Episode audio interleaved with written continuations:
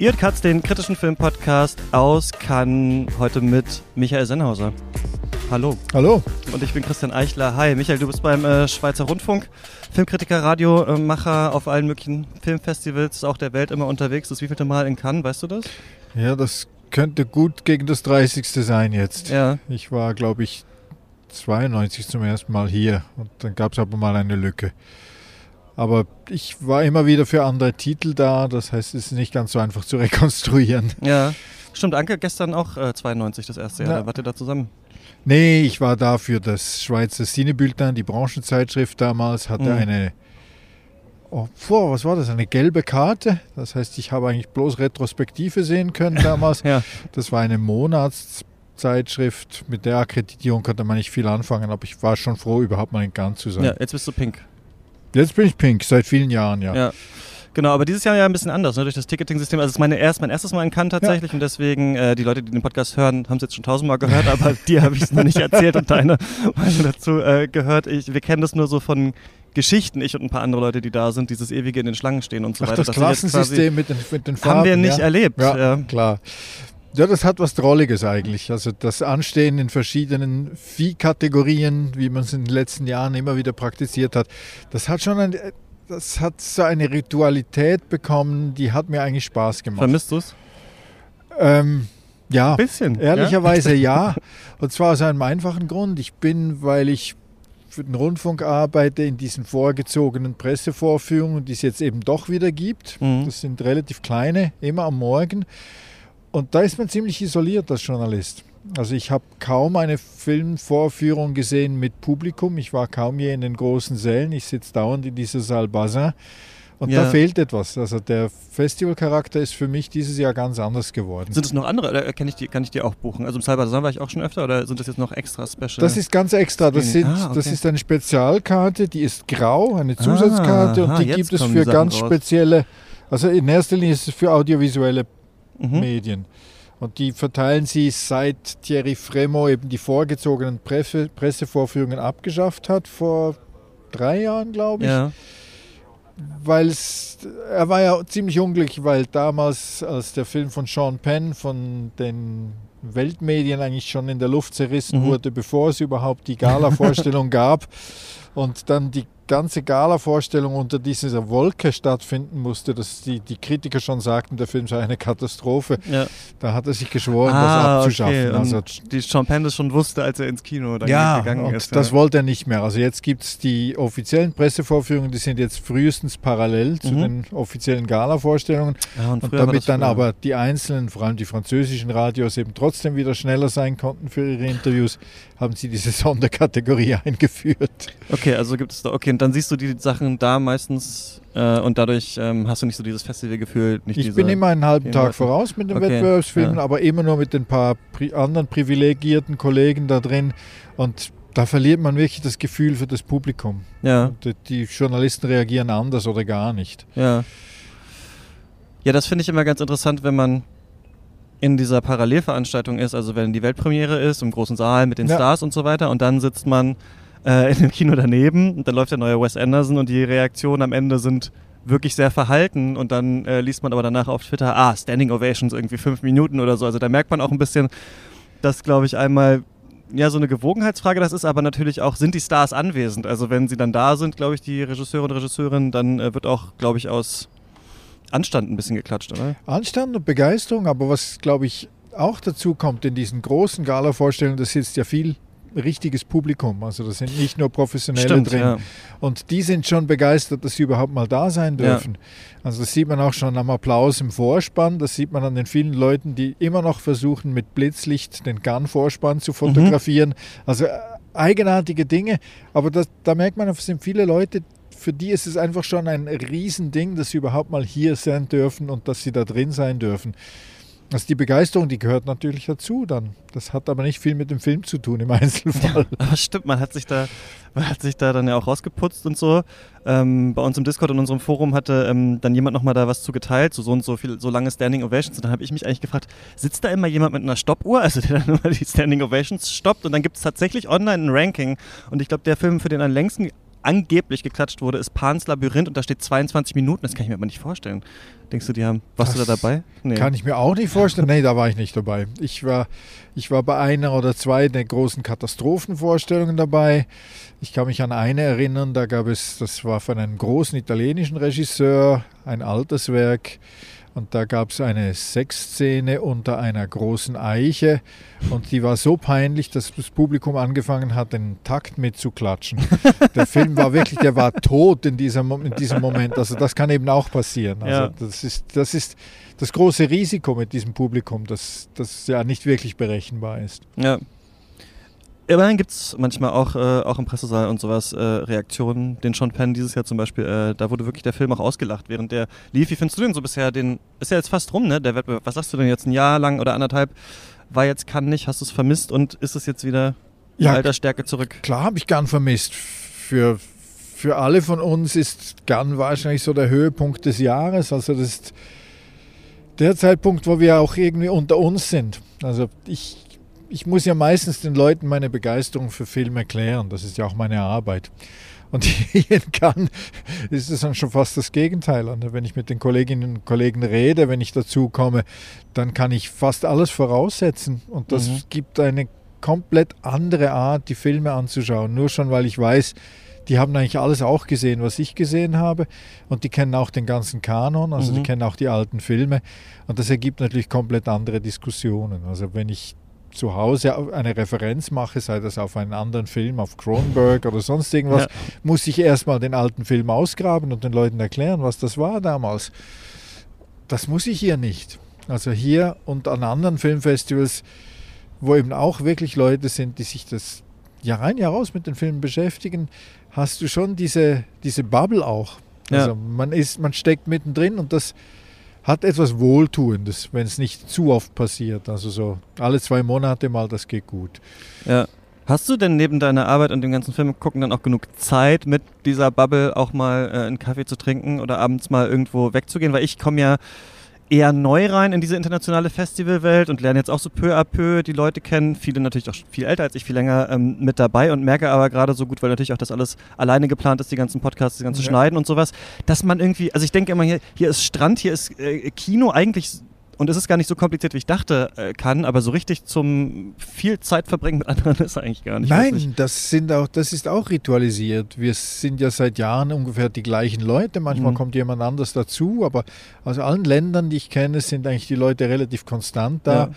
Und ich komme seit Jahren mit einem Kollegen von der Sonntagszeitung in Zürich und mit dem teile ich mir auch die Wohnung seit mhm. über zehn Jahren.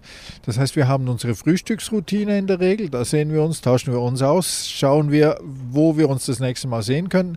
Und dann versuchen wir gemeinsam Abendessen irgendwo mit anderen zusammen, ja. immer wieder andere, wenn es sich ergibt. Das war dieses Jahr ein bisschen schwieriger wegen der versetzten Vorführungen. Aber das ist schon, die, diese fixe Routine gehört nicht nur zu diesem Festival dazu, also dass man ungefähr weiß, man sieht so und so viele Filme in dem Rhythmus und dann geht man zusammen essen und dann muss man ein bisschen schlafen und dann kommt der nächste ja. Film. Und ich glaube, das hält einem auch am, am Leben. Also ich, ich merke, dass ich dann auch, ich brauche ich brauch weniger Schlaf an einem Festival, ja. wenn die Routine einigermaßen ja. regelmäßig durchgeht. Und ich kann mir vier oder fünf Filme anschauen an einem Tag, wobei das fünf habe ich nie mehr geschafft dieses Jahr. Ja. Und das geht trotzdem noch. Also die, die geraten auch nicht durcheinander. Das hat aber viel mit der Routine zu tun. Ja, es ist auch so ein Kreislauf irgendwann weiß man gar nicht, wie lange bin ich jetzt eigentlich schon hier? Sind es drei Tage, sind es zehn, sind es schon drei Monate oder sowas? Also, weil ja immer, jeden Tag ist alles anders und man kriegt sehr viele neue Eindrücke, aber dieses routinierte zum äh, Festivalgelände hin, rein, durch diese Schranke, durch diese Schranke, äh, ah, wo ist mein Badge, wo ist eigentlich das Ticket und so weiter, das bleibt natürlich dann gleich. Jetzt haben wir aber gar nicht, äh, wie findest du es denn qualitativ, diesen, diesen Wettbewerb? Wenn du so drauf zurückschaust, ich glaube zwei Filme oder so fehlen dir noch, aber sonst hast du doch ich, einen. Ich fand den eigentlich erwartungsgemäß toll. Ich ich staune jedes Jahr darüber, wie konstant die Qualität eigentlich durchgehalten mhm. wird. Aber das ist ja auch kein, ist nicht wirklich erstaunlich, weil so viele Filme eingereicht werden, so viele ausgesucht werden. Hin und wieder hat es einen Ausreißer drin, von dem man dann merkt, der wurde aus. Ah, da schmeißt jemand irgendwelche Kisten rum. weil man dann merkt, da, da ist ein Film vielleicht aus Gründen in den Wettbewerb gerutscht, die nichts oder wenig mit seiner Qualität ja, zu tun haben. Flag Day von Sean Penn zum Beispiel. Ja, Sean Penn ist ein Freund vom Festivaldirektor Thierry Fremont. Also das sagt er ja auch selber in, in seinem Tagebuch, das er vor ein paar Jahren geschrieben hat mhm. über La Sélection offiziell. Aber es gibt andere, den Film von Nanni Moretti, mhm. der hat mal die Der muss Golden ja furchtbar gewesen sein. Ja. ja, furchtbar kann man nicht sagen. Das, das war ein qualitativ gut gemachtes langes Teil, bei dem man sich gefragt hat, warum hat dem niemand gesagt, mach es vielleicht ein bisschen anders. Ja. Altmeister Moretti, der mit La Stanza del Figlio wirklich die Goldene Palme verdient gewonnen hat damals, mhm. legt jetzt eine, eine Art ausufernde Telenovela vor, die ganz ähnliche Dinge erzählt, aber alles ein bisschen flacher. Ja. Aber weil er schon mal die Goldene Palme gewonnen hat und weil das so eine Art Alterswerk ist, wird das eben hier gezeigt. Also ist ist ja auch nicht ganz einfach, die, die großen, selbst aufgebauten Marken dann einfach fallen zu lassen. Also mhm. ich glaube, das hat auch viel mit dieser Festival-Diplomatie zu tun. Ja. Und dieses Jahr gab es ein paar neue Namen dazu. Und es gab 24 Filme im Wettbewerb, was schon ein ziemliches Paket ist. Also ja. normalerweise sind es etwa 18 bis 20. Mhm. Und man merkt eben schon auch, die Filme sind zum Teil schon ein bisschen gut abgehangen. Also der Benedetta von Paul Verhoeven, der war drei, ist vor drei Jahren schon fertig mhm. geworden. Der Film von Wes Anderson, der war schon bereit für die Ausgabe letztes ja. Jahr, die nicht stattgefunden hat. Und das merkt man, die ganze Selektion wirkt weniger kompakt, also sie wirkt weniger aus der Zeit heraus entstanden. Mhm. Wir haben immer die Tendenz, die Filme als, als Gesamtpaket auch noch zu interpretieren. Mhm. Natürlich ist das ziemlich zufällig. Aber weil sie normalerweise im im Laufe eines Jahres entstanden sind, gibt es so etwas wie einen, einen, einen Weltgeist drin. Es drängt sich ja auch auf, man kann ja auch gar nicht umhin, dass wenn man den vierten Film sieht, der um eine junge Künstlerin äh, geht, die mit ihrem Ex-Freund irgendwie am Wickel ist oder sowas, dass man auf einmal äh, diese, diese Parallelen erkennen will. Ja.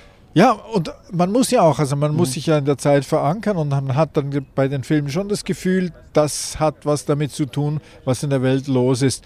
Und jetzt, wo man einfach merkt, das geht bis zu drei Jahre mhm. zurück.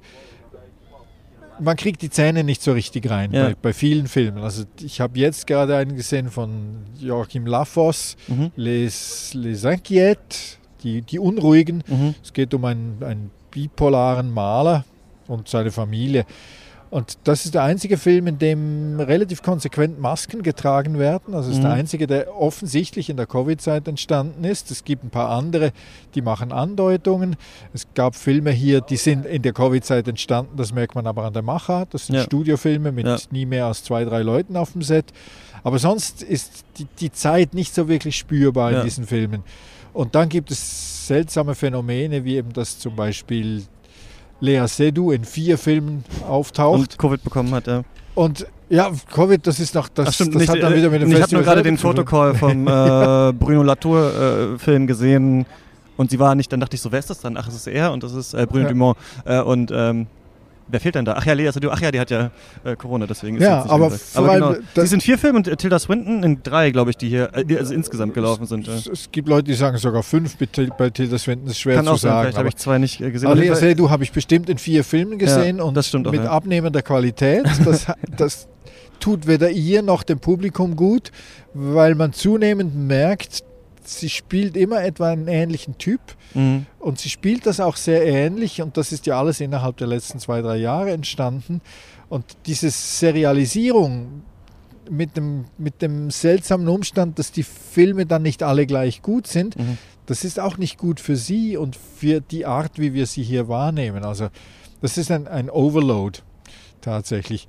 Und das hat mich ein bisschen verblüfft. So habe ich es noch nie erlebt. Es gab Jahre, da war Isabelle Huppert in drei oder vier Filmen, mhm. aber die ist einfach konstant großartig ja. und nie genau gleich. Und ja. die Filme, die sie aussucht, sind auch immer mindestens sehenswert, auch ja. wenn sie nicht alle großartig sind. Aber Lea Seydoux war jetzt hier in zwei, drei Filmen und den zweien davon, ja, da habe ich sagen müssen, die hätte ich jetzt nicht sehen müssen. Ja, gehörte dazu äh, France von äh, Bruno Dumont. Ja, ich glaube, das war der krönende Abschluss der Lea Seydoux Overload. In France von Bruno Dumont spielt sie eine ehrgeizige Fernsehjournalistin, eine, die sich Habt so ihr so jemanden in der Schweiz? Ich habe mich auch gefragt, haben wir so jemanden in Deutschland, der so eine, weil in Deutschland werden so Paul Ronsheimer und ähm, Thilo Mischke, also die immer dann irgendwo im Irak und überall dann rumlaufen, die Bomben schlagen ein, sie laufen da durch, aber sie haben gleichzeitig noch eine Talkshow im Fernsehen. Also es ist so eine Mischung aus Michel Friedmann und so einem ja. äh, Katastrophenjournalisten vor Ort. Und das haben wir auf jeden Fall nicht. Ich habe mich gefragt, ob es in Frankreich äh, so jemanden gibt, an den das ange angelehnt ist. Bin ich auch nicht ganz sicher. Also in der Schweiz gibt es bestimmt nicht. Also es gibt schon diese Korrespondentinnen und Korrespondenten, aber in der Regel stehen die dann irgendwo und erzählen etwas. Ja. Und dass sie sich selber inszenieren würden, so wie in diesem Fall, mhm. also so War Photographer mäßig. Genau so, ja. Das gibt es eigentlich kaum. Und das ist auch etwas, was mich an diesem Bruno Dumont-Film massiv gestört hat. Also der kommt als eine Art Mediensatire daher zuerst, mhm. dann ist ein Melodram auch, ja.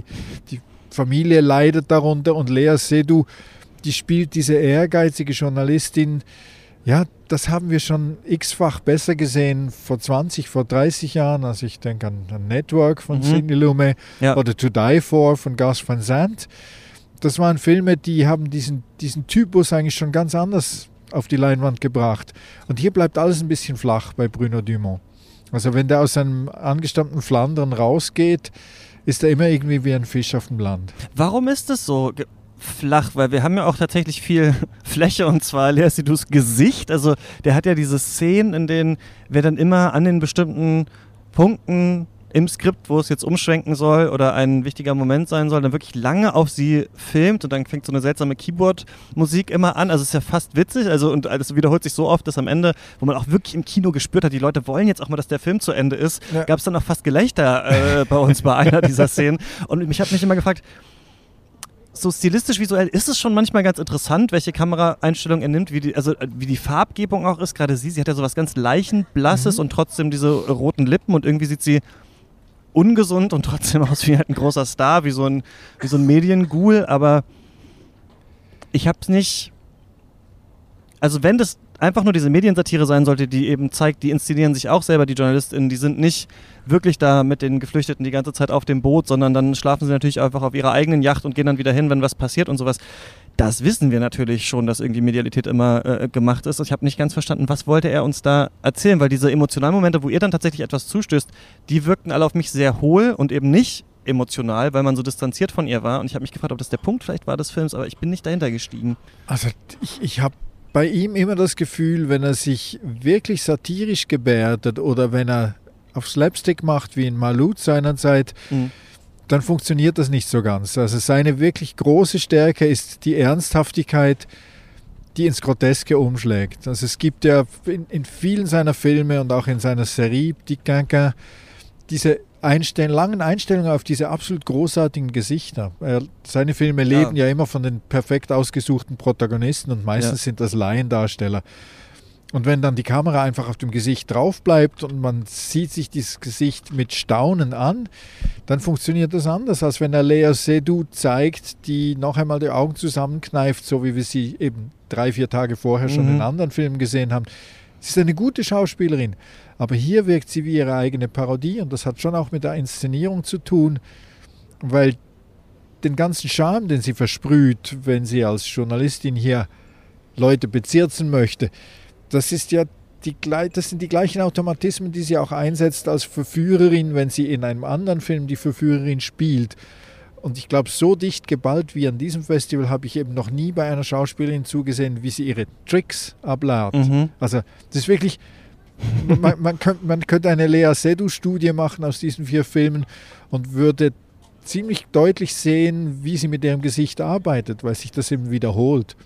Aber ist es nicht verwunderlich, der Gedanke kommt mir gerade, im Film sehen wir ja, und übrigens haben wir ja sehr viele Filme hier gesehen, die übers Filme machen, über Darstellungen von ähm, Medialität und sowas gehen. Da haben wir ja Momente, in denen sie im Kriegsgebiet ist und immer wieder dem Kameramann sagt, film doch dem nochmal aufs Gesicht, mach doch da nochmal, könnt ihr nochmal so schauen und, könnt ihr nochmal so schauen. Und dann macht jetzt ähm, Dumont das so, dass er sie ja eigentlich auch so filmt. Also er ist ja fast sie oder umgekehrt, sie ist der Regisseur hier in diesem Fall. Und er macht das eigentlich für uns genauso. Also ich kann.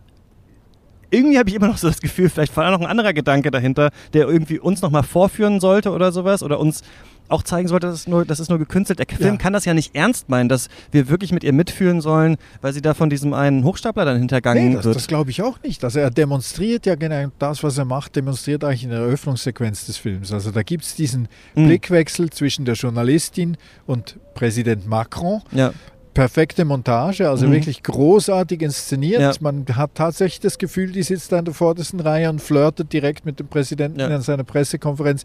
Und diese Montage, die wird ja auf der zweiten Ebene dann auch noch kommentiert von den beiden Frauen, die mhm. sich gegenseitig mit Faxen wirklich zu verstehen geben, jetzt haben wir die, den großen Coup gelandet. Ja.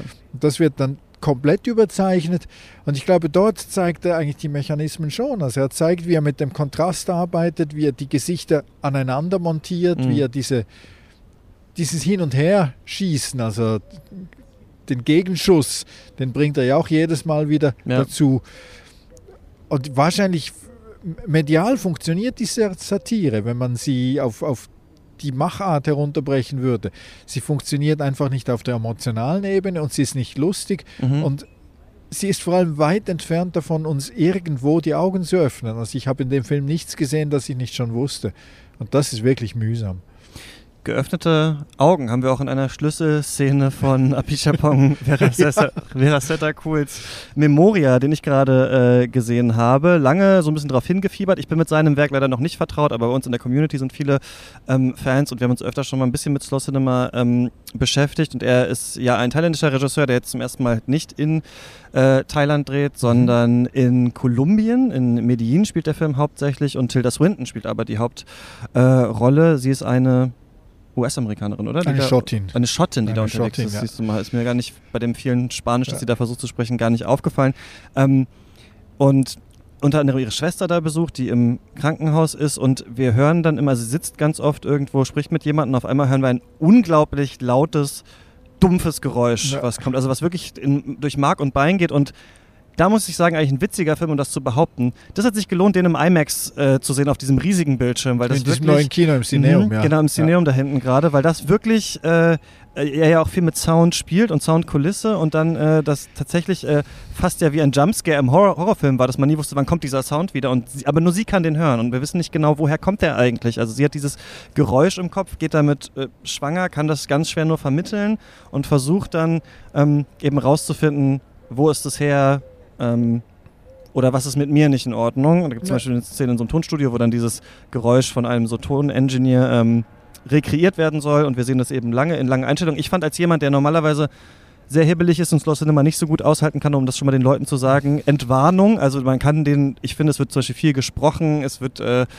da auch viel erzählt. Es ist jetzt nicht so, dass, ähm, weiß ich nicht, man da Farbe beim Trocknen zuschaut, aber ich fand den sehr äh, berührend und bewegend und interessant, wie er diese Thematik dann mit diesem Geräusch am Ende nochmal aufgreift und welche ja, Lesarten sich danach so anbieten auf das, was man vorher gesehen hat. Ja, ich weiß nicht, wie es dir ging.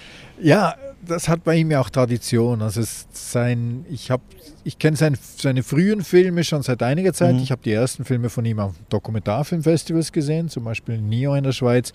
Und der erste, der mich dann wirklich als Spielfilm beeindruckt hat, war Onkel Bon May, der, der sich an seine früheren hat, Leben erinnern kann. Also das ist, das ist eigentlich das Programm. Onkel Bon May hatte solche Dschungelszenen, da gab es auch viele Gespräche und dann gab es seltsame Dschungelgeister, also Gestalten, die kurz auftauchten.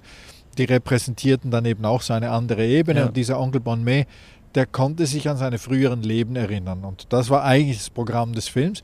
Und im Prinzip könnte man sagen, der neue Film heißt Memoria, also Erinnerung, und er macht eigentlich im Prinzip das Gleiche. Mhm. Nur sind es nicht frühere Leben von Reinkarnationen, sondern es sind, ja, man sollte nicht zu viel erklären ja. davon, aber man kann sagen, dass das Geräusch, das diese schottische, von Tilda Swinton gespielte Frau immer wieder hört, für das gibt es dann eine Erklärung. Mhm.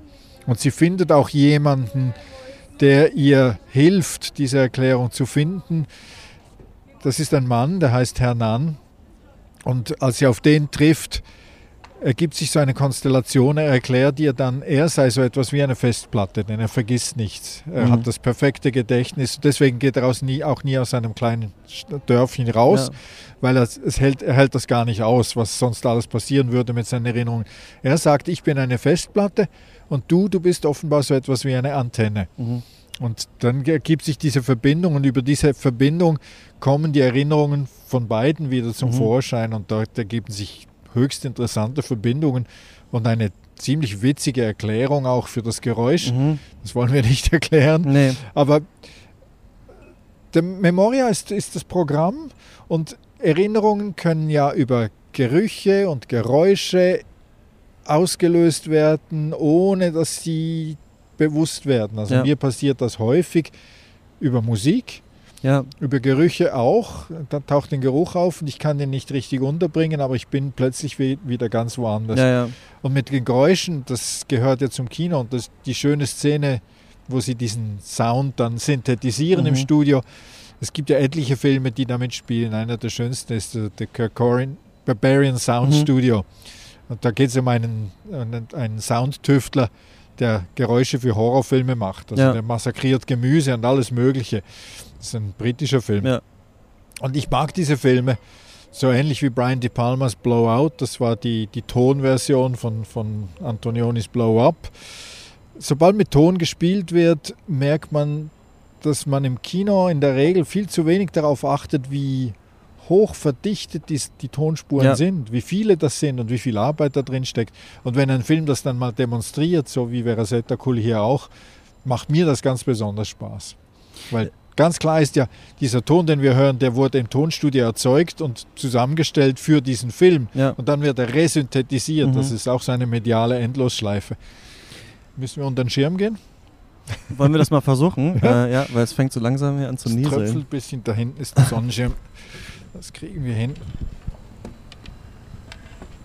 So, jetzt sind wir unter dem Schirm. Das haben wir richtig professionell hier alles rübergetragen. Ja, in einer geht fast ohne Schnitt. Handbewegung. Ich merke immer, dass ich diese Idee, es gibt das ja bei Schopenhauer zum Beispiel, aber im Buddhismus auch diese äh, Schleier der Maya, heißt es glaube ich bei Schopenhauer, dass eigentlich sind alle das Gleiche und wir sind eigentlich nur, also die Getrenntheit der Menschen ist eigentlich nur so eine Art von Illusion, an die wir glauben oder sowas und die stimmt eigentlich nicht. Und deswegen finde ich es immer ganz schön, wenn Filme versuchen, sich zu fragen, hm, wie viel wie individuiert ist man denn eigentlich und wie kann man wieder zusammenkommen, wie kann man äh, zusammen vielleicht etwas Neues denken oder sich verstehen, wie ist Verständnis möglich. Und ich finde in dem Film eigentlich ganz schön durch diese Idee, dass nur sie das hört.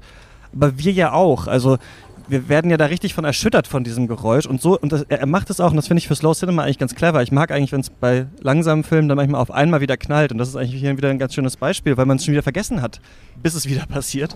Und das hat ja so eine ganz große Tragik, die ja viele Menschen haben, die auch bestimmte Krankheiten haben, für die es vielleicht keine Heilung gibt oder die Leute nicht verstehen können oder wenn man ähm, ähm, einen Unfall hat und dann manche Sachen nicht mehr benutzen kann oder sowas, dass es manchmal ganz schwer ist, anderen Leuten zu erklären, wie fühlt sich das überhaupt an, wie ist das eigentlich? Und ich finde dieser Prozess so, ja, wie klingt denn das Geräusch? Und dann ja. sagt sie, ja, wie so eine riesige ähm, Beton, ein riesiger Betonball, der in eine Metallmauer reinkracht, umgeben von Meerwasser. Und er guckt sie an und sagt, ja, ja, ich habe da schon mal ein paar Sachen ja, vorbereitet ja. und ich finde dadurch, dieser Film ist so weich, Tilda Swinton passt richtig gut rein, finde ich, in dieser suchenden, ruhigen, schlaflosen Rolle und dann ist es immer so eine Annäherung. Die meisten Leute sind auch hilfsbereit, aber es ist halt tatsächlich schwierig, das rauszufinden, bis dann diese Verbindung kommt. Und dann noch so ein anderer Twist, den du schon angesprochen hast, über den, glaube ich, noch lange dann zu diskutieren sein wird. Ich habe gefeiert, ich hätte fast angefangen zu klatschen, als ich das gesehen habe. aber ich bin im Nachhinein gar nicht so sicher, wie ich das äh, fand. Aber ich fand es besonders auf jeden Fall. Es ja. gibt ja noch mehr solche mysteriösen Verbindungen. Also der Name der, der Männer, der Hernan, der Junge heißt eben auch so. Ja. Und im Prinzip könnte man davon ausgehen, das ist der gleiche. Ja. Also auch da ist eine Endlosschleife. Aber was du eben angesprochen hast, dieses Vermitteln des Erlebnisses und die Anteilnahme, das geht ja noch weiter. Also nachdem es dem Soundingenieur gelungen ist, dieses Geräusch so zu synthetisieren, also wie ein, ein Polizeizeichner aus der mhm. Beschreibung mhm. eines Gesichts ja. macht, macht ja. er das gleiche mit dem Geräusch. Dann dreht er das noch weiter. Dann integriert er diesen Sound, die er, den er zusammen mit ihr geschaffen hat, in einen Song seiner Pseudopunk-Band. Mhm. Und sagt, ja, das können wir vielleicht mal bei einem Auftritt brauchen. Das heißt, das, was Sie da gemeinsam aus Ihren Erinnerungen herausgeholt haben, wird künstlerisch weiterverarbeitet und sie, sie wird ein Teil dieses, dieser, dieser Musik werden mit ihren Erinnerungen. Also ich glaube, diese Verbindung, das ist bei, bei Verasetta cool ohnehin immer, das kommt immer dazu, dass die Leute eben gemeinsam irgendwo hin geraten mit, mit den Erzählungen, ja. also mit dem Austausch, sei es Geistergeschichten oder Erinnerungen. die sind, die sind in der Regel nicht lange allein bei Veraceta Cool. Da mhm. kommt immer jemand dazu. Und das gefällt mir bei diesen Filmen extrem. Und das Verblüffende bei diesem Film Memoria ist, wenn man den Abspann anschaut, wer da alles mitproduziert hat. Also einerseits auf der persönlichen Ebene, ja. Tilda Swinton ist Executive Producer, dann unter den Produzenten ist aber auch Danny Glover, der mhm. amerikanische mhm. Schauspieler. Dann ist das äh, Beijing Art Institute vertreten mhm. mit Jia Zhangke, also mit dem ah. großen Regisseur. Ja. Es sind äh, etwa 20 Namen von Persönlichkeiten aus dem Weltkino, die irgendwie an dieser Produktion mhm. beteiligt sind und noch einmal etwa 20 Institutionen, die sich an der Finanzierung beteiligt haben. Und das ist das zweite Phänomen, das mich an Veraceta Cool fasziniert. Er hat sich über 20 Jahre hinweg diesen Namen aufgebaut. Er ist eine Marke geworden mhm. für ein absolut unkommerzielles Kino. Also das ja. lässt sich nie wirklich verkaufen. Ja. Aber es lässt sich finanzieren dank dieser Festivalverbindungen. Und da passiert eben dann außerhalb des Films etwas Ähnliches wie in den Filmen. Die Leute, die kommen ja. zusammen und die machen zusammen einen Veraceta Cool Film und da ist die halbe Welt beteiligt dran. Und das hat schon, das hätte ungemein tröstlich, finde ich. Ja, das stimmt. Das ist, das ist so schön gesagt. Ja, genau. Und dann wie in dem Film kommt dann eben durch diese Verbindung äh, dann etwas, etwas Neues heraus. Ich mache mir aber Hoffnung für den Film äh, international. Vielleicht ist das der, vielleicht ist der eben durch Tilda Swinton, durch das, was am Ende passiert, dass man es auch auf eine Genreart lesen kann. Vielleicht findet er nochmal eine Art, neue Art Publikum, wenn er auch von ähm, vielen Bekannten in Hollywood so produziert ist, wer weiß. Ich könnte mir vorstellen, dass IndieWire den zum Beispiel hochschreibt und wir den eventuell dann auf Jahresendlisten ja, das ist gut sehen. möglich, aber dann endet er am Ende wahrscheinlich trotzdem auf Mubi. Also ich kann mir nicht vorstellen, dass die er übrigens alles kaufen gerade. Ne? Ich ja, weiß, weiß immer gar nicht, wie, ver verwundert mich auch manchmal, wie groß Mubi schon ist, dass fast alles äh, hier ja irgendwie demnächst zu sehen sein wird. Ja, Mubi, Mubi hat seine Ursprünge ja in Frankreich und ich glaube, das Konzept ist wahrscheinlich eines der cleversten mhm. überhaupt im ganzen neuen Streaming-Bereich. Und Mubi hat ja jetzt angefangen, territorial auch mit Kinovorstellungen zu arbeiten und das finde ich ziemlich großartig. Ja, das ist super. Also die, diese Kombination, die ist einzigartig, das werden die anderen Streaming-Dienste auch versuchen. Aber Mubi hat einfach etwas, das die anderen nicht haben, nämlich einen kuratierten Katalog. Mhm. Und auch wenn er nicht der gleiche ist in allen Ländern, es ist schon erstaunlich, was da zusammenkommt. Also man hat, wenn man bei Mubi Filme schaut, hat man das Gefühl, man schaut gemeinsam mit anderen, selbst wenn man alleine schaut. Mhm. Das ist etwas, was keiner der anderen Streaming-Dienste so hinkriegt. Hast du noch irgendwas? Nitram hast du auch gesehen, ne? Nitram habe ich auch gesehen, ja. Justin Purcell heißt er so, ja. Ja, das ist ein Australier. Der hat doch diesen Macbeth-Film ursprünglich mal, der, der, der, hat doch damals damit diesen großen Aufschlag gemacht, mit diesem Macbeth-Neuinterpretation äh, mit ähm, Namen des Schauspielers vergessen. Und dann haben sie diesen Assassin's Creed-Film gemacht und dann war es ein bisschen ruhig um ihn, glaube ich. Ich, ich kann mich nicht erinnern, von Corsel schon mal was gesehen zu haben. Jedenfalls nichts, was mir geblieben wäre. Sein Name ist mir auch nicht geblieben. Und der Film wird, es wird ihn bei mir wahrscheinlich auch nicht auf lange Zeit ja. verankern. Es ist ein, ist eigentlich die Rekonstruktion eines Serienmordes, also ein Serienkiller in Australien, mhm. der an einem Baderesort Leute erschossen hat. Das ist ein historischer Fall. Und die Geschichte dieser Figur wird, ob rekonstruiert oder Re Reenactment oder komplett mhm. fiktiv erfunden, mhm. weiß ich nicht ich habe fast nur Probleme mit dem Film, obwohl er gut gemacht ist. Das, die, die Hauptfigur ist ein geistig leicht behinderter junger Mann. Wie sehr er behindert ist, wissen wir nicht. Er lebt mit einem sehr liebevollen Vater und einer sehr strengen Mutter. Und er hat natürlich Probleme, Anschluss zu finden. Er hat Probleme, sich im Leben so zu organisieren, wie er das gerne möchte. Mhm. Er weiß, dass er anders ist. Er möchte gerne gleich sein. Und dass man von relativ weitem schon sieht, worauf das hinausläuft, weil der Film eben so programmatisch aufgezogen ist, finde ich relativ schwierig. Also wenn ein, ein Außenseiterleben, das dann in einem Massaker endet, das ist nicht sehr aufschlussreich. Also ich habe, ich muss sagen, der Film ist wirklich gut gemacht, die Schauspieler sind toll. Aber wenn ich mich zurückerinnere an andere Auseinandersetzungen mit solchen Mass-Shootings, also zum Beispiel Elephant von Gus Van Sant ja. oder vor ziemlich genau 20 Jahren Lynn Ramses, We, need, we Have to Talk About Kevin, mhm.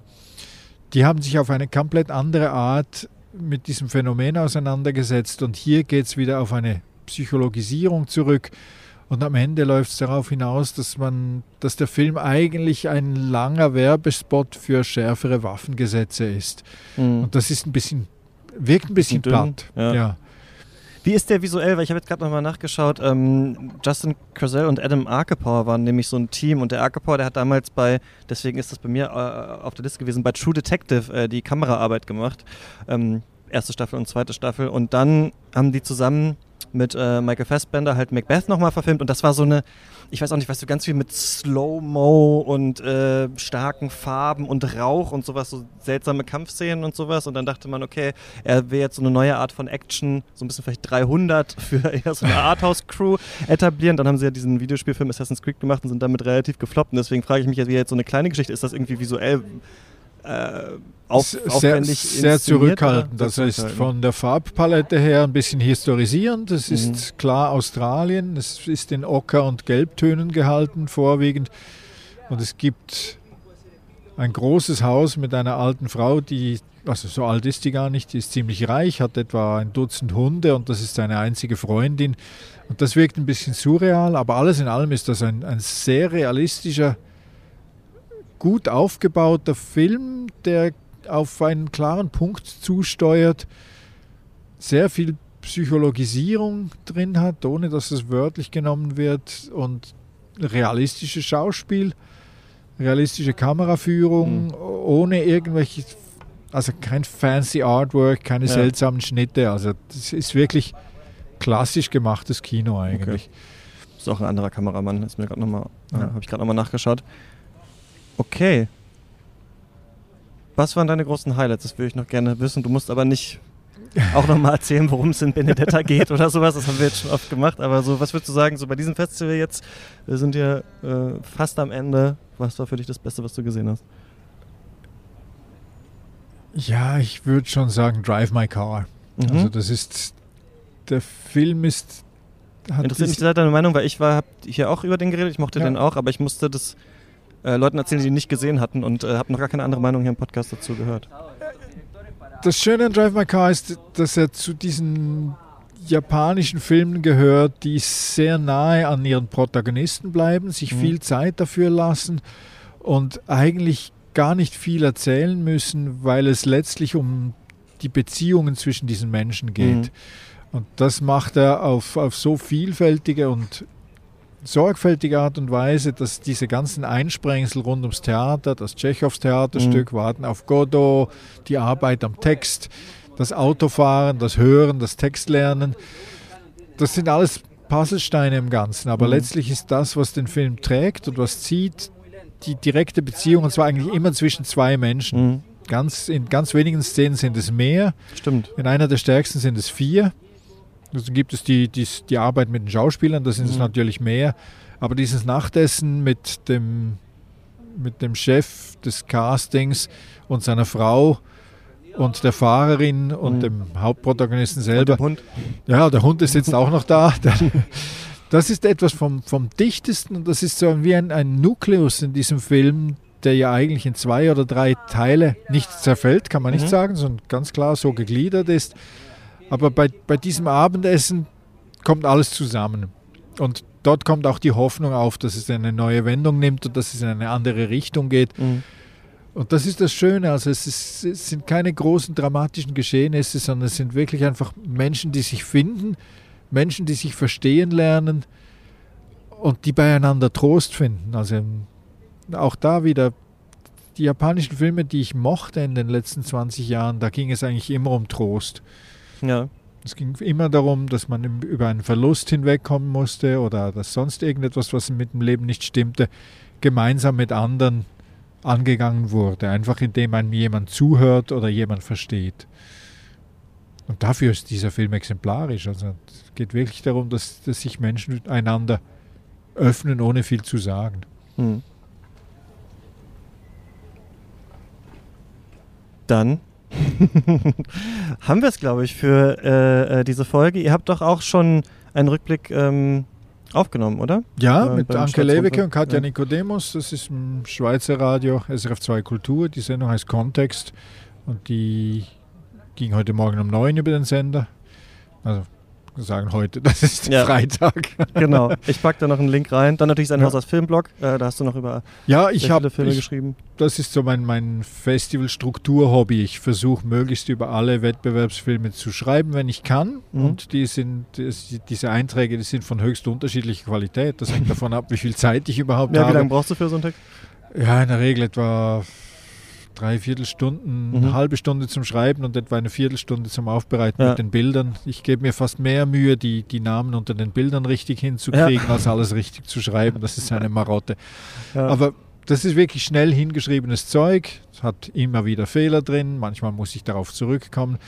Aber das ist für mich eine gute Art, mit diesen Filmen direkt nochmal Kontakt aufzunehmen. Mhm. Und zwar erst, erst Kontakt. Ein Kollege in Zürich hat schon vor Jahren mal gesagt, trau keinem Urteil, das in Cannes gefällt wurde, schon gar nicht deinem eigenen. und das stimmt eben schon. Also man ist hier frenetisch mitten in den Filmen drin ja. und man braucht den Abstand, um die eigenen Ideen noch einmal überdenken zu können. Also manchmal ein halbes Jahr oder so noch mehr. Total, denn ich merke das auch, äh, immer wenn wir Festivals, also wir sind ja auch auf der Berlinale und in Venedig und so, ähm, und immer wenn wir diese Festival-Podcasts machen und dann schon dreimal über Nomadland geredet haben, dann denke ich immer bei der Frage, sollen wir jetzt nochmal eine richtige Folge unseres Podcasts zu Nomadland machen? Immer, haben wir doch schon besprochen. Und jetzt, während ich hier bin, merke ich, auf jeden Fall müssen wir nochmal über Titan, über Benedetta, über Annette und sowas reden. Das ist jetzt alles anbesprochen. Es gibt viele Fragezeichen, aber so richtig kommt man, glaube ich, doch erst an die Filme ganz ran oder ganz dahinter, wenn man sich dann nochmal ein bisschen Zeit nimmt. Ja, und am spannendsten ist, wenn man sagen muss, ich habe mich damals getäuscht. Ja. Ich habe da etwas einfach nicht gemerkt. Und am traurigsten ist, wenn man die, auf, wenn man die eigene Begeisterung stimmt. von damals nicht mehr versteht. Das kommt zum Glück selten vor. Ja, stimmt. Habe ich auch manchmal Angst vor. Aber meistens, auch wenn das 20 Jahre her ist, äh, dann äh, denke ich, nee, nee, verstehe ich schon, warum ja. ich mit 10 Jahren das gut fand. Also meistens kommt es äh, zurück. Michael, vielen, vielen Dank für äh, deine Zeit. Mein Vergnügen, danke. Tschüss. So, und die Folge geht immer noch weiter, denn jetzt ist, ich freue mich sehr, wir haben uns lange nicht mehr im Podcast gesprochen. Patrick Wilinski wieder da, hallo. Ja, hallo. Ich halte mich auch kurz versprochen. Nein, du musst richtig ausführlich erzählen, was äh, alles äh, los ist. Wie geht's dir jetzt? Äh, genau, Auftaktfolge habe ich mit dir und Susanne gemacht. Deutschland von Kultur, Vollbild, um das nochmal gesagt zu haben. Ja. Und jetzt äh, nähert sich so dem Ende. Die Wettbewerbsfilme sind eigentlich alle schon irgendwo Fast durch, zu ne? sehen gewesen, ja. Genau. Ja, also mir geht es schon so wie diese üble, dunkle Wolke, die sich jetzt zum ersten Mal während des Festivals. Ja, Michael und ich sind gerade schon geflüchtet. Wir waren vorher auch an dem Tisch und jetzt sind wir hier unterm Schirm. Mal gucken, und es wird immer düsterer und so weiter. Also man, alle Zeichen stehen auf Abschied und auf Ende und es ist einfach mal so weit. Und ehrlich gesagt pfeife ich so ein bisschen aus dem letzten Loch. Ich komme gerade aus dem neuen Hang Sang-Soo und saß ein Kollege neben mir, der hat schon seit Minute 1 einfach mit dem Schlaf gekämpft. Und manchmal ist es ja lustiger zu sehen, wie die Köpfe dann immer auf die Brüste fallen und dann wieder in den Nacken geworfen werden und dieser Kampf. Manchmal denke ich mir, warum kämpft man da? Muss man einfach loslassen und einschlafen. Das ist ja der eine Satz von Michael Athen, den man nur einmal im Jahr zitieren darf. Im Film zu schlafen heißt dem Film zu vertrauen. Es ist tatsächlich so, dass ich auch merke, man muss den Schlaf dann kommen lassen, weil es ist meistens nur so eine Art Sekundenschlaf, so, ein, so eine Art 5 Minuten Powernap normalerweise, die dann kommt. Also wenn man so kämpft, dann kurz sagen, okay, ich tauche mal kurz ab und dann ist man wieder wach. Dann weiß man meistens nicht, wie viel Zeit hat man verpasst, aber meistens äh, kriegt man dann noch einiges äh, mit. Ich schnarche nur so doll, deswegen ist es mir immer sehr unangenehm, irgendwo öffentlich einzuschlafen. Ich weiß, ich bin dann so auf Bahnfahrten und wach dann wieder auf und ich weiß halt nie, waren die letzten zwei Stunden jetzt die absolute Hölle für alle anderen Anwesenden. Kriegt man ja selber nicht mit, wahrscheinlich. Manchmal. Kann man dem Film damit auch etwas hinzufügen. Ich meine, du hast darüber bestimmt schon gesprochen mit einem der lieben Kolleginnen und Kollegen hier. Bei Apichat Pongveda Sathakun geht es ja genau um das, ja. um den Schlaf, der eigentlich so was mindestens die Hälfte unseres Lebens so wichtig ist, ja. den wir aber so mehr oder weniger ignorieren. Und mhm. wahrscheinlich, vielleicht ist das das richtige Leben. Denke ich mir auch so in Cannes manchmal. Vielleicht ist der Schlaf ja das richtige Leben. Eigentlich, ne? Ja, wenn man. Gibt es nicht so eine Fabel auch von einem König, der die Hälfte bestimmt träumt, die Hälfte wach ist und man weiß nicht, was ist eigentlich die Realität. Na gut, die wache Hälfte hängt immerhin noch einigermaßen zusammen. Aber ja. wie Bevor wir zu Moria kommen, sag doch nochmal Hong Sang-soo, ähm, hat er wieder denselben Film gemacht oder ist es diesmal ganz anders? Es ist schon derselbe Film, aber es ist interessant. Es ist, um es kurz zu sagen, eine Geschichte zweier Schwestern. Die eine eine Schauspielerin, klar, die kommt aus Amerika nach Korea. Die Schwester hat sich ein neues Haus gekauft und eigentlich geht es die erste Hälfte sehr stark um die Immobiliensituation in Korea in den mhm. Gesprächen. Und dann trifft sie diese Schauspielerin, die eigentlich nur mal vor 30 Jahren einen kurzen Auftritt im koreanischen Fernsehen hatte und deshalb aber trotzdem alle Menschen begeistert hat. Sie war nicht mal in einer Rolle zu sehen, sondern nur auf einem Foto zu sehen. Und trotzdem sprechen sie permanent die Menschen an, so, oh, sie sind doch die Frau von diesem Film. Und sie trifft sich mit einem Regisseur und dann sind wir wieder in einem Hang Sang-Soo-Film. Es wird viel gegessen, viel getrunken, aber ich dachte mir, dass er versucht schon wieder stärker in eine Geschichte zu gehen und nicht wieder in diese kleinen Miniaturen hinaus zu laufen. Er changiert dazwischen, wir haben es auch hier mit einem Farbfilm zu tun, nicht mit einem Schwarz-Weiß-Film. Ich glaube, dass die Schwarz-Weiß-Filme eher die miniaturistischen Filme sind. Mhm.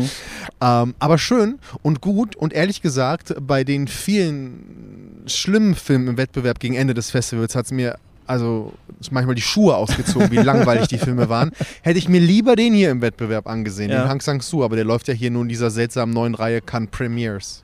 Kannst du das eigentlich für mich nochmal kurz, warte, ich habe eigentlich zwei Fragen an dieses Festival, die ich noch nicht ganz verstanden habe. Und die erste Frage ist, und das war wirklich vielleicht meine große Pein des Festivals, ich bin hier immer mit langer Hose hin äh, gelongboardet. Eigentlich ist meine so mein Sommerlook äh, Birkenstocks und kurze Hose. Und du hast eine kurze Hose an. Das Schlimm, heißt, oder? Man darfst du gar nicht man sagen. Musste, man, man, muss keine lange Hose hier tagsüber anhaben, oder? Das ist jetzt. Äh, man muss nicht. Äh, das war dieses Jahr auch wirklich die Hölle. Gerade an den ersten Tagen mhm. war das ja hier. Der stand die Luft, Luftfeuchtigkeit 80 Prozent. Mhm. Man fühlte sich ja wirklich wie in so einem Urwald bei ja. Apichat Pong ja. manchmal.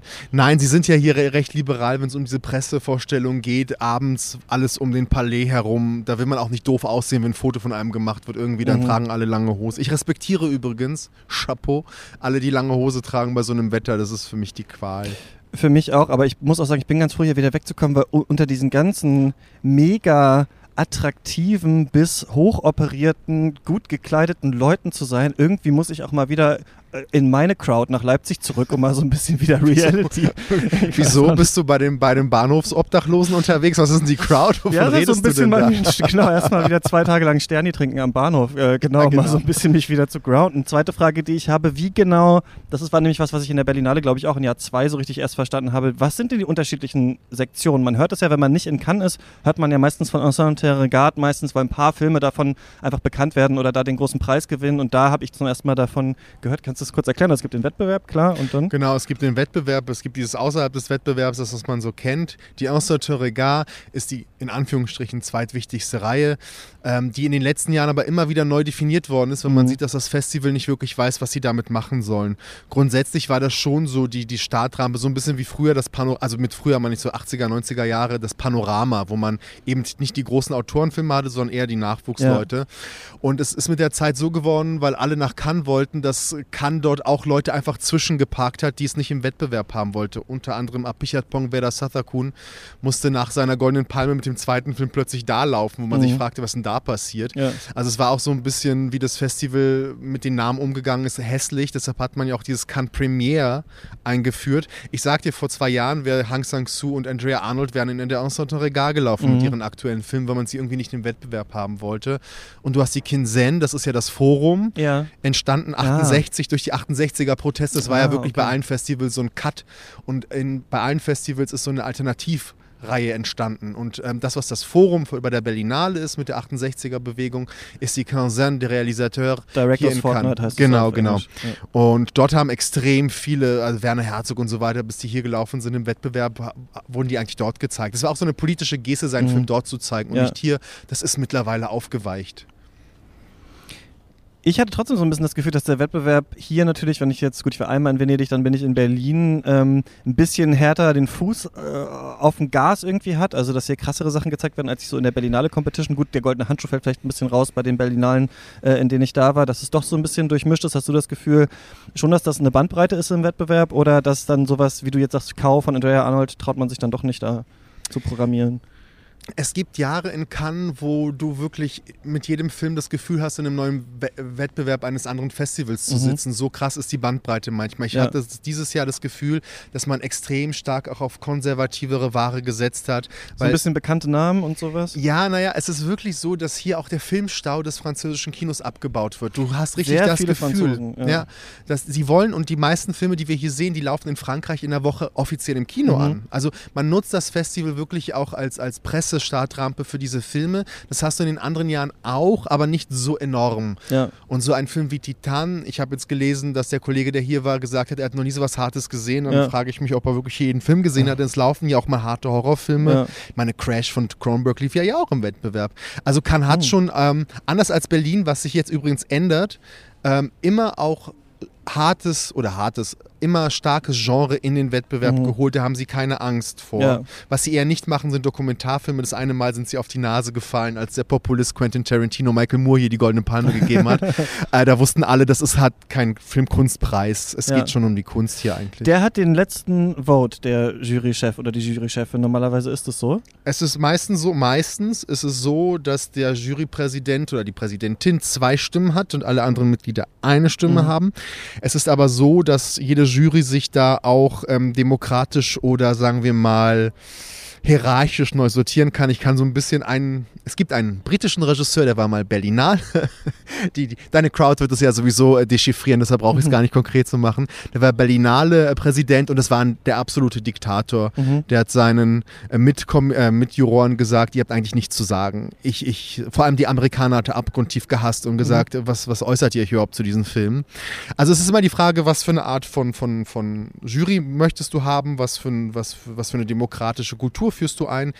Ich sag dir ganz ehrlich, kann man mich gerne dafür eingreifen, seitdem ich vor zwei Tagen auf Twitter das Werbevideo von Spike Lee für Bitcoin gesehen habe mhm. oder für Cryptocurrency, mhm. hat sich der Mann für mich sowieso absolut äh, entzaubert. Das ist ein Populist vor dem Herrn und deshalb befürchte ich ganz schlimme äh, Voten hier. Also so reiner ja. Populismus, sowas wie Casablanca Beats zum Beispiel, dass das plötzlich jetzt höher gehandelt wird, als es eigentlich dürfte. Irgendwo habe ich genau gehört, nur so ähm, auf dem Gang, ja, der gewinnt irgendwie die Palme, aber er soll schlecht sein. Ja, das ist, das ist so, ein, also so eine Empowerment-Ballade aus den, aus den Slums letztendlich, wenn man so will, in, in Marokko. Die Kinder, äh, die Jugendlichen besuchen so eine Art Volkshochschule und machen dort einen Rap-Kurs. Mhm. Und in diesen Raps ist natürlich ihr ganzer Hass und die Wut auf, auf, dieses, auf, auf die Nation, auf das Volk, auf die Politik. Die Frauen wollen gleich behandelt werden, die Männer wollen Karriere machen und Geld haben. Und das hast du gesehen. Letztendlich, wenn ich ganz böse bin, Sister Act 2 ist der bessere Film dazu gewesen, weil er wenigstens ein Film war. Weil mhm. hier, ich dachte, es wird wenigstens richtig gerappt oder es ist ein Musical oder irgendwas. Und dann ist es, es wird dir alles auserzählt, was du zu wissen hast. Und dann mhm. wird nochmal drüber gesungen und dann ist es vorbei. Es ist total abstrus. Aber natürlich kann sich ein Spike Lee natürlich über den Jugendlichen mit diesem Vibe wiederfinden. Und in dieser, in dieser Empowerment-Geste steckt natürlich der reinste Populismus, ja, mhm. sei wie du bist, sag was du willst, keiner ja. darf dir was, ja. setz dich bloß nicht mit Kritik auseinander und so und das ist, also, also es gibt ja so Preise wie diesen Prix Jury, wo man so einen Film, den man mochte, aber nicht einen Hauptpreis gönnt, das wird wahrscheinlich dieser Film sein, dann ja. hoffentlich nur das. Ich war neulich in einem Podcast zu Gast, das E&U-Gespräch heißt wir haben über den Eurovision Song Contest geredet und da sind wir darauf gekommen, das fand ich ganz witzig, dass es bei so 70er, 80er Jahre Bands gibt es so Bands, die haben immer so Themensongs. Also da ist dann ein Song ist der Wüstensong und der nächste Song ist irgendwie der Arktis-Song oder es gibt dann von ähm, Peter Schilling irgendwie Terra Titanic und dann gibt es aber auch völlig losgelöst im Weltraum und so. Und so habe ich manchmal das Gefühl, ist man auch auf den Festivals, dass man nur so Themenfilme sieht. Also dass dann, okay, der eine Film ist der IS-Film, der andere Film ist der äh, Terrorismus-Film, dann ist der nächste Film der MeToo-Film zum Beispiel und so weiter und so fort. Und das ist ein Gefühl, was ich in Cannes nicht hatte. Also ich hatte nicht im Wettbewerb das Gefühl diesmal, ah, hier sollen mir jetzt alle relevanten Thematiken der letzten Jahre so in verschiedenen Problemfilmen und persönlichen Dramen erzählt werden. Denn auch die Filme, die natürlich zum Beispiel feministische Themen hatten, wirkten alle irgendwie sehr so aus dem Leben gegriffen und geschrieben und dann waren die Themen da drin, aber ohne da so einen starken Punkt zu machen. Kann ja auch gut sein, wie bei ähm, Porträt einer jungen Frau in Flammen zum Beispiel, wo man merkt, okay, der Film hat ein Anliegen, er will über Male, Female, Gays erzählen, aber macht es eben auch sehr kunstvoll. Hast du auch so ein bisschen das Gefühl, dass es ich weiß ja nicht, wie es sonst in Cannes ist, aber ich kenne das eher so aus der Berlinale, dass man das Gefühl hat, man muss sich dann nochmal sechs Filme angucken, die wirklich, wo man wirklich einschläft und am Ende soll man sagen, aber wichtiges Thema, schön, dass es mal jemand gemacht hat. Das hatte ich irgendwie hier nicht so das Gefühl. Ja, weil kann eine andere Tradition hat. Also das, was dieses Festival wirklich auszeichnet und wenn man den Wettbewerb von allem als Beispiel nimmt, ist ja die Frage, es ist ja, ist ja die Haltung, die Künstler machen ihre Politik und wir geben nur den Raum für den Künstler. Also mhm. wenn ein Regisseur oder eine Regisseurin entscheidet, einen politischen Film zu machen und ein Anliegen zu haben, dann zeigen wir ihn, aber wir, wir, wir, wir erzwingen das nicht. Und das geht übrigens immer auf, wenn man auch in die andere Richtung geht. Also ich erinnere mich, ähm, Abdelatif Keshish, der wird ja gerne gescholten, weil er jetzt in so einer weirden Phase ist, wo er drei Stunden pro Wackelfilme macht. Mhm. Der läuft hier im Wettbewerb. Aus genau dieser Haltung heraus, wenn man sagt, er hat hier nicht nur die Goldene Palme gewonnen, es ist jemand, den wir einfach weiter verfolgen und wir gucken uns das an. Und wenn Abdelatif einfach jetzt entscheidet, drei Stunden lang Hintern gewackelt zu zeigen, dann hat er hier genauso sein Recht. Ja, das ist, das ist wirklich ganz harte Auslegung von künstlerischer Freiheit, gezeigt zu werden wie der neue Film von Céline Sciamma oder, oder Jacques Audiard oder was weiß ich. Also da sind sie nicht nur treu diesen Menschen gegenüber, sondern auch mh, hm, was vielleicht mir zum Beispiel bei einem Nani Moretti gefehlt hätte, so eine Art Qualitätskontrolle, bevor man den hier in den Wettbewerb wirft. Ja, das ist, ich verstehe, was du Verstehst meinst, du, was ja. ich meine? Er ja. darf trotzdem, weil es ist Nani Moretti. Und da ist eine Chance drin, dass man die Leute nicht nur für ihre jetzt äh, vielleicht besonders thematischen Filme wählt, aber das ist natürlich auch die große Gefahr, dass man halt die, äh, Sean Penn hier nochmal durchwinkt mit diesem Exakt, exakt. Grauen. Also im, im, im Guten und im Schlechten ist das eine Haltung, die ich total akzeptiere, aber ich gebe dir recht, es ist nicht nach Thema programmiert, das ist hier kein sozialdemokratisches Festival, wobei ich dieses Jahr ganz schlimme Filme gesehen habe im Wettbewerb, genau die in diese Kategorie passen. Also. Was ist denn diese, die Powackel-Nummer? Die lief äh, in diesem Wettbewerb? Nee, die, okay. Powackel-Nummer. nee, das ist, ja, da? das ist ja seine McTube-Trilogie. Ne? Okay. Die, die besteht letztendlich ja. immer so aus dreistündigen Disco-Abenteuern an der französischen Riviera und da fehlt noch der dritte Teil übrigens. Und, aber das ist ja hier immer so dann der Aufreger, so, oh, wie kann das wagen, wie kann das wagen. Aber ja, er hat hier eben seinen Platz. Ja. Gehört Story of My Wife von Ildiko in Jedi zu den Ärgernissen? Ja, ein bisschen schon, würde ich sagen. Vor allem natürlich, nachdem sie die, den Goldenen Bären gewonnen hat. Also, das ist ja die Verfilmung eines großen Romans, den man in Ungarn kennt, äh, um, im Zweiten Weltkrieg entschieden, äh, geschrieben worden. Die Geschichte die kommt noch aus dem letzten Jahrhundert im wahrsten Sinne des Wortes. Es geht um einen Schiffskapitän, der eine Frau hat. Also er heiratet eine Frau eigentlich so wie wir hier sitzen am Tisch. Dann sagt er, ich brauche eine Frau. Und dann sagt der Kumpel, ja, dann heirate doch die erste Frau, die durch die Tür geht. Und das macht okay, er auch. Schauen mal, wer das ja, ist. Ja. Da kann man auch echt auf die Fresse fallen. Wobei das ist ja so die Idee bei ihm. Und er nimmt sich das, wie er als Kapitän und als Mann eben sich alles nimmt. Und plötzlich wird er mit seiner Eifersucht konfrontiert. Und im Grunde ist der ganze Roman so eine Eifersuchtsstudie dieses mhm. Mannes. Und für Inyedi das will ich ihr zugutehalten, ist das auch eine Art Abschiedsbrief an, ans Patriarchat. Also mhm. so wie der Kapitän die Kontrolle über seine Ehe ver mhm. verliert, verliert das Patriarchat jetzt die Kontrolle über die Frauen letztendlich. Ja, ja. Also dass es kein physisches Gesetz mehr ist, dass der Mann die Frau behalten, also haben darf. Nur, nur. Was kommt jetzt? Nur, wie filme ich das? Bitte nicht als dreistündiger Europudding, als ja. hätte ihr Kollege Istvan Schabo 1982 das gedreht, wie ein dreistündiger, ausstattungsorgiastischer Fernsehfilm. Mhm. Ich muss schon sagen, an diesem Film ist die Zeit vorbeigegangen, das kann man übrigens schätzen. Aber ich habe so wirklich so Abstoßungserscheinungen gehabt. Das finde ich schade. Das ist eine Top-Regisseurin, die wirklich gute Filme machen kann, aber hier hat sich irgendwie, wahrscheinlich, weil das Geld aus jedem europäischen Land reingeflossen ist, das geht irgendwie so nicht mehr, dass alle Englisch sprechen. Also so wirklich Euro, schlimmster Europudding, von dem ich gedacht hätte, dass es ihn nicht mehr gibt. Ja, weil das unsere vorletzte Folge ist, also nachher nachts machen wir noch eine nach dem Gaspar Noé kurz, äh, mhm. wollte ich noch mal so ein paar Sachen hier Genau, die einfach mal so hinwerfen, die wir noch nicht im Podcast ja, wirf, hatten. wirf mir einfach Sachen hin. Ach doch, vorhin hatten wir schon France von ähm, Bruno Dumont. Wie fandest du den? Hat, was hat denn Michael gesagt? Äh, wir fanden den beide richtig schlecht. Okay, gut, dann, dann schließe ich mich euch an, wobei ich nur sagen möchte, ich glaube, ich verstehe, was er wollte. Also die Idee, dieses, äh, die Welt ohne Haltung, der Journalismus mhm. als Weltabbilder ohne Haltung und er konfrontiert sie mit einer hochzynischen Figur, die so tut, als ja. würde sie sich ändern und sie ändert sich nicht. Ja.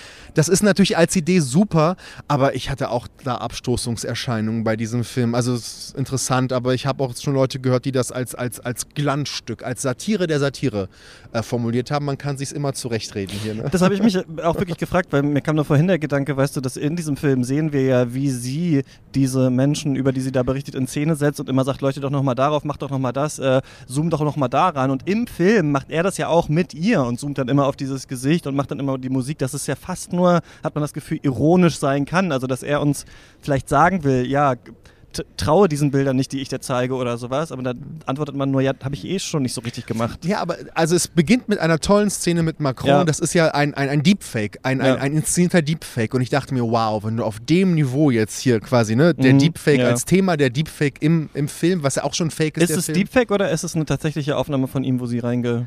Es ist eine tatsächliche ist? Aufnahme bei ihm, aber immer wieder, er spricht sie ja an mit dem Filmnamen Das genau. hat Macron nicht gemacht, sondern wahrscheinlich genau. ein Macron-Double. Ich glaube, da wird weggeschnitten, gerade als das passiert. Ja, glaub, ja, genau. Also, also sehr ja. clever zu sehen. Also mhm. man kann auch so mal lernen, so ein bisschen, wie man sich mit Deepfakes auseinandersetzen könnte.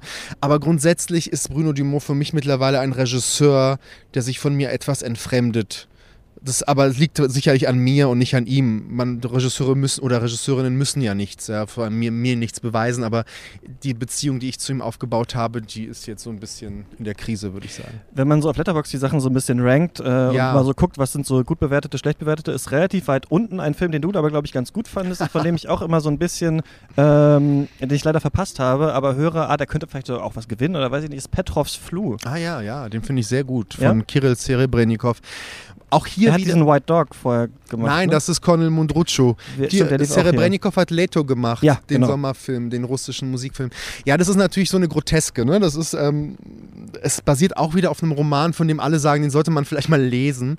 Es gibt einen Übersetzungsfehler. Es heißt Petrovs Flu und wenn wir den russischen Titel aber eins zu eins übersetzen sollten, müsste es heißen äh, die Grippe der Familie Petrov. Also es geht nicht nur um, also um das, ihn. Äh, Apostroph ist eigentlich, müsste noch hinter das S. Ja, also der, der russische Titel scheint eher auf die Familie Petrov hinzuweisen.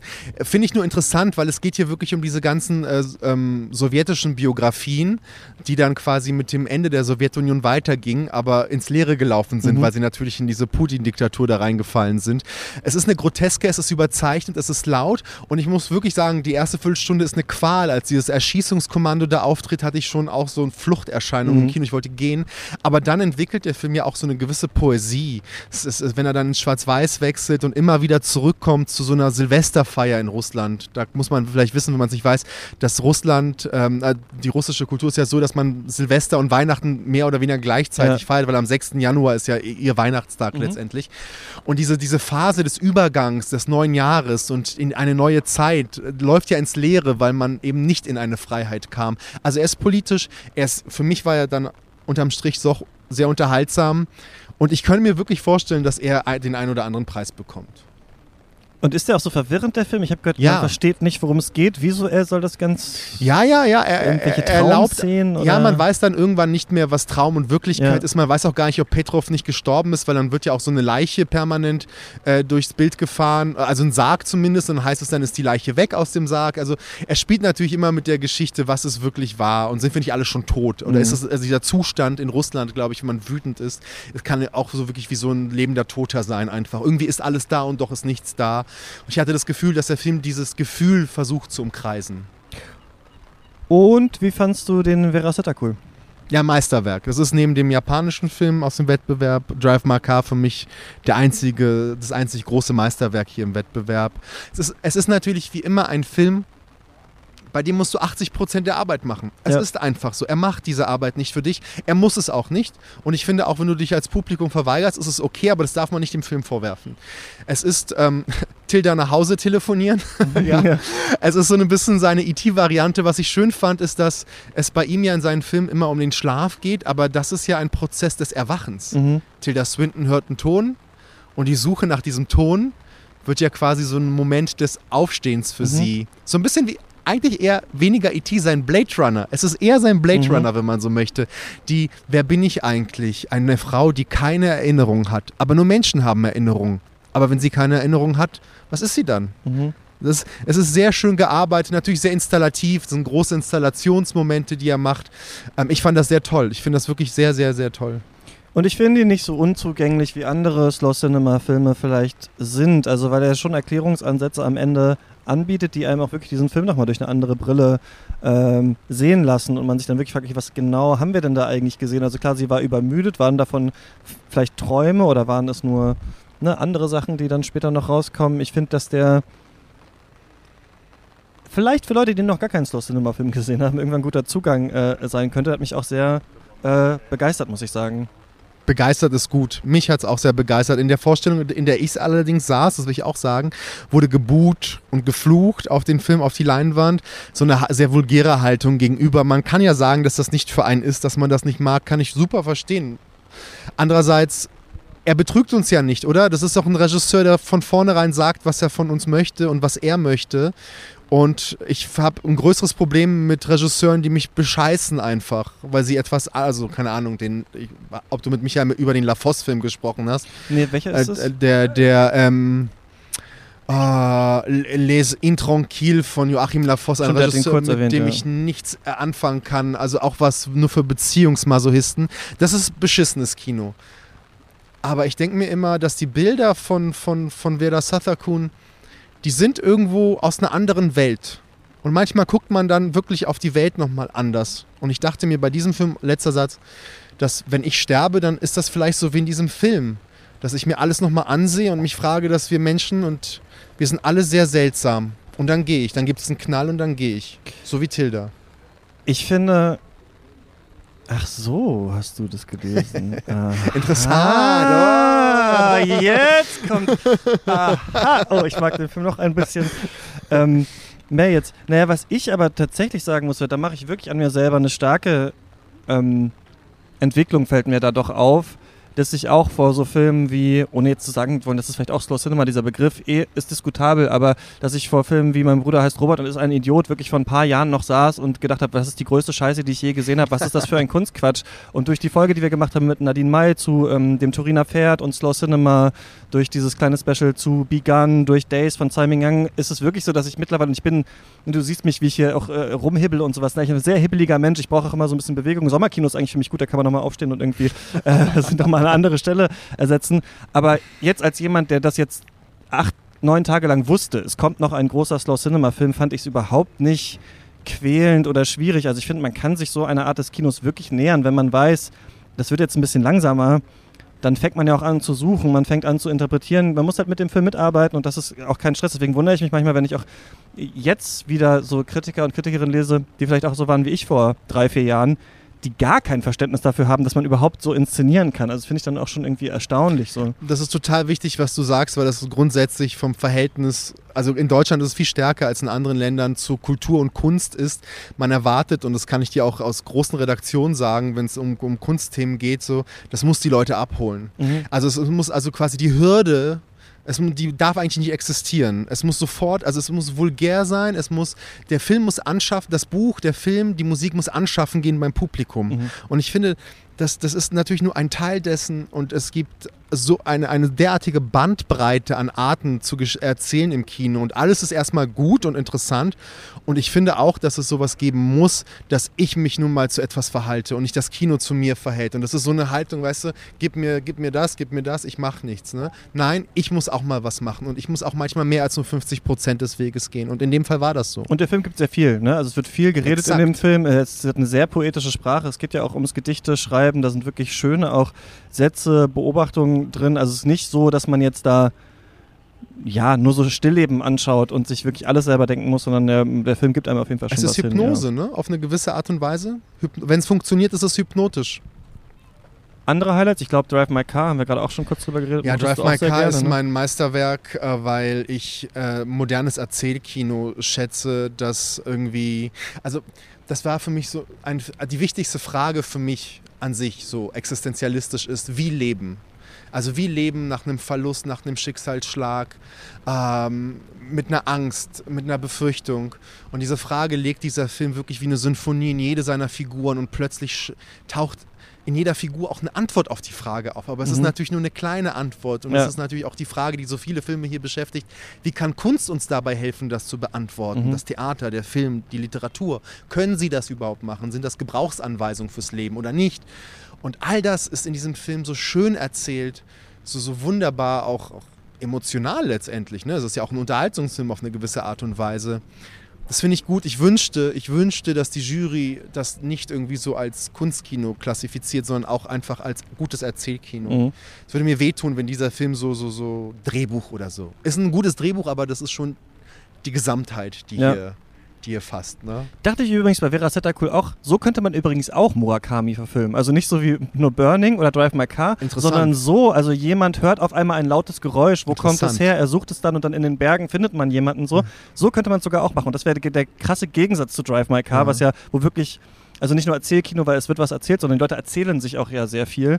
Ähm, Habe ich mir dann auch gedacht, so könnte man es sogar auch machen. Also da sind Ihr müsstet mal eine Folge machen über, über diese unterschiedlichen Murakami-Verfilmungen, weil mir erscheint das jetzt ich habe vor der Abfahrt mit einer Literaturkollegin gesprochen, die meinte, dass Murakami unter den harten, wichtigen deutschen Literaturkritikern kein Standing hat. Mhm. Die finden ihn eigentlich scheiße und unter der Hand reden sie über ihn, das ist so Literatur für Menschen, die keine Literatur mögen. Ja. Das ist eine harte Führt Haltung. viele an Literatur ran und er, gut, Exakt, er, er, genau. Er, ja. Und, aber ich finde, dass er sich plötzlich als so total potenter Autor für ein, ein modernes, also das ist ja mhm. modernes mhm. Kino, was da entsteht, wo ja. ich denke, über alles werden wir nicht mehr reden in 30 Jahren, aber diese Filme werden noch so ein bisschen da sein. Ja, ja, finde ich sehr spannend. Ich würde sagen, langsam sollten wir mal fliehen, bevor hier die äh, Flut aus Wuppertal uns dann hier erreicht und vielleicht Wer gewinnt Armin denn, Christian? Mit den, mit den Sandsäcken. Nein, kommt. so wird das nicht. Aber Christian, sag mir nochmal, wer gewinnt denn? Du bist zum ersten Mal, das finde ich viel interessanter. Ich bin ja sowieso schon degeneriert irgendwie. Also wenn, wenn äh, Spike Lee auf den großen Knall vielleicht eher steht, als auf das langsame Erzählkino ähm, und vielleicht den American Dream nur so halb durchdrungen hat und deswegen für Bitcoin-Werbung macht, würde ich hoffen, dass er ein Herz für Sean Baker übrig hat. Red Rocket war für mich eins der ganz großen Highlights Toller hier. Film, ja. Ja, also ich fand auch, dass es noch mal, doch nochmal anders war, als was Sean Baker sonst macht, obwohl ja. es von außen ähnlich aussieht, aber diese Dekonstruktion dieser, dieses männlichen Charakters, der da wirklich alles mitreißt, wie die Fluten, die uns vielleicht hier gleich erreichen, fand ich toll. Drive My Car war auch bei mir weit oben. Ähm, äh, Memoria an Titan bin ich immer noch ein bisschen am Rumrätseln, fände es aber irgendwie auch nicht schlecht wenn äh, der was gewinnen würde. Das ja, sind das alles sind Filme, die, die irgendwelche Preise bekommen. Ich vermute, du hast vollkommen recht. Entweder man will was Populistisches bringen, also mit noch Regisseurin und so weiter. Ich kann mir vorstellen, Titan, großer Preis der Jury, so in die Richtung.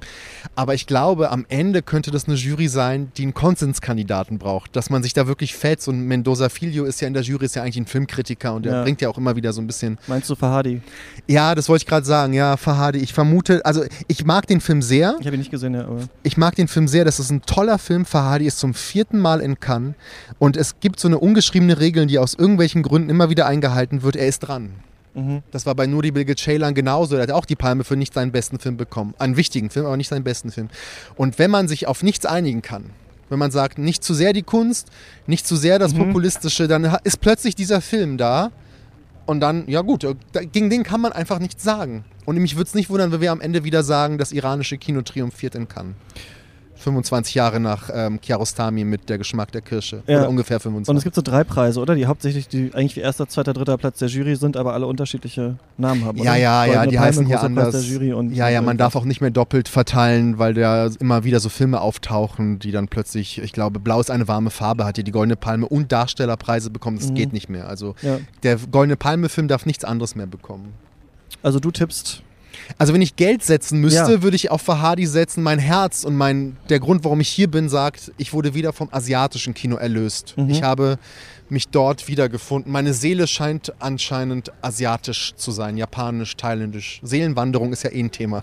Ja, und jetzt wandern wir hier mal aus dem Regen ja, raus. Patrick, wir. vielen Dank, Bitte. dass wir wieder hier die äh, erste Folge und die, nee, ist gar nicht die letzte, die vorletzte gemacht die haben. Vorletzte. Eine wird euch noch erwarten äh, im Feed mit Mamoru Hosoda, mit Gaspar Noé und da kam gerade die Nachricht rein, Bill Murray hat doch hier diesen komischen Doku-Film. Ja, also der macht Musik, Bill. Genau, und dann kam aber gerade rein, ja, und das, er wird ihn gleich vorstellen um 20.45 Uhr und dann gibt es da auch noch ein Konzert und ich ja. hoffe natürlich, dass er einen dieser schrecklichen Songs aus A Very Merry Christmas da vortragen wird. Das kann ich mir nicht entgehen lassen. Also davon gibt es dann auch noch später mehr. Vielleicht kommt er äh, ja zum Podcast. Oder? Wenn mein es einen Bill. Star gibt, den du locker mal bekommst, dann ist es Bill Murray. Wenn man sich seine Filmografie in den letzten Jahren anguckt, dann scheint die Messlatte da sehr niedrig zu sein, äh, was er alles macht. Ja, ähm, mal schauen, ich gebe mein Bestes. Bis dann. Ciao.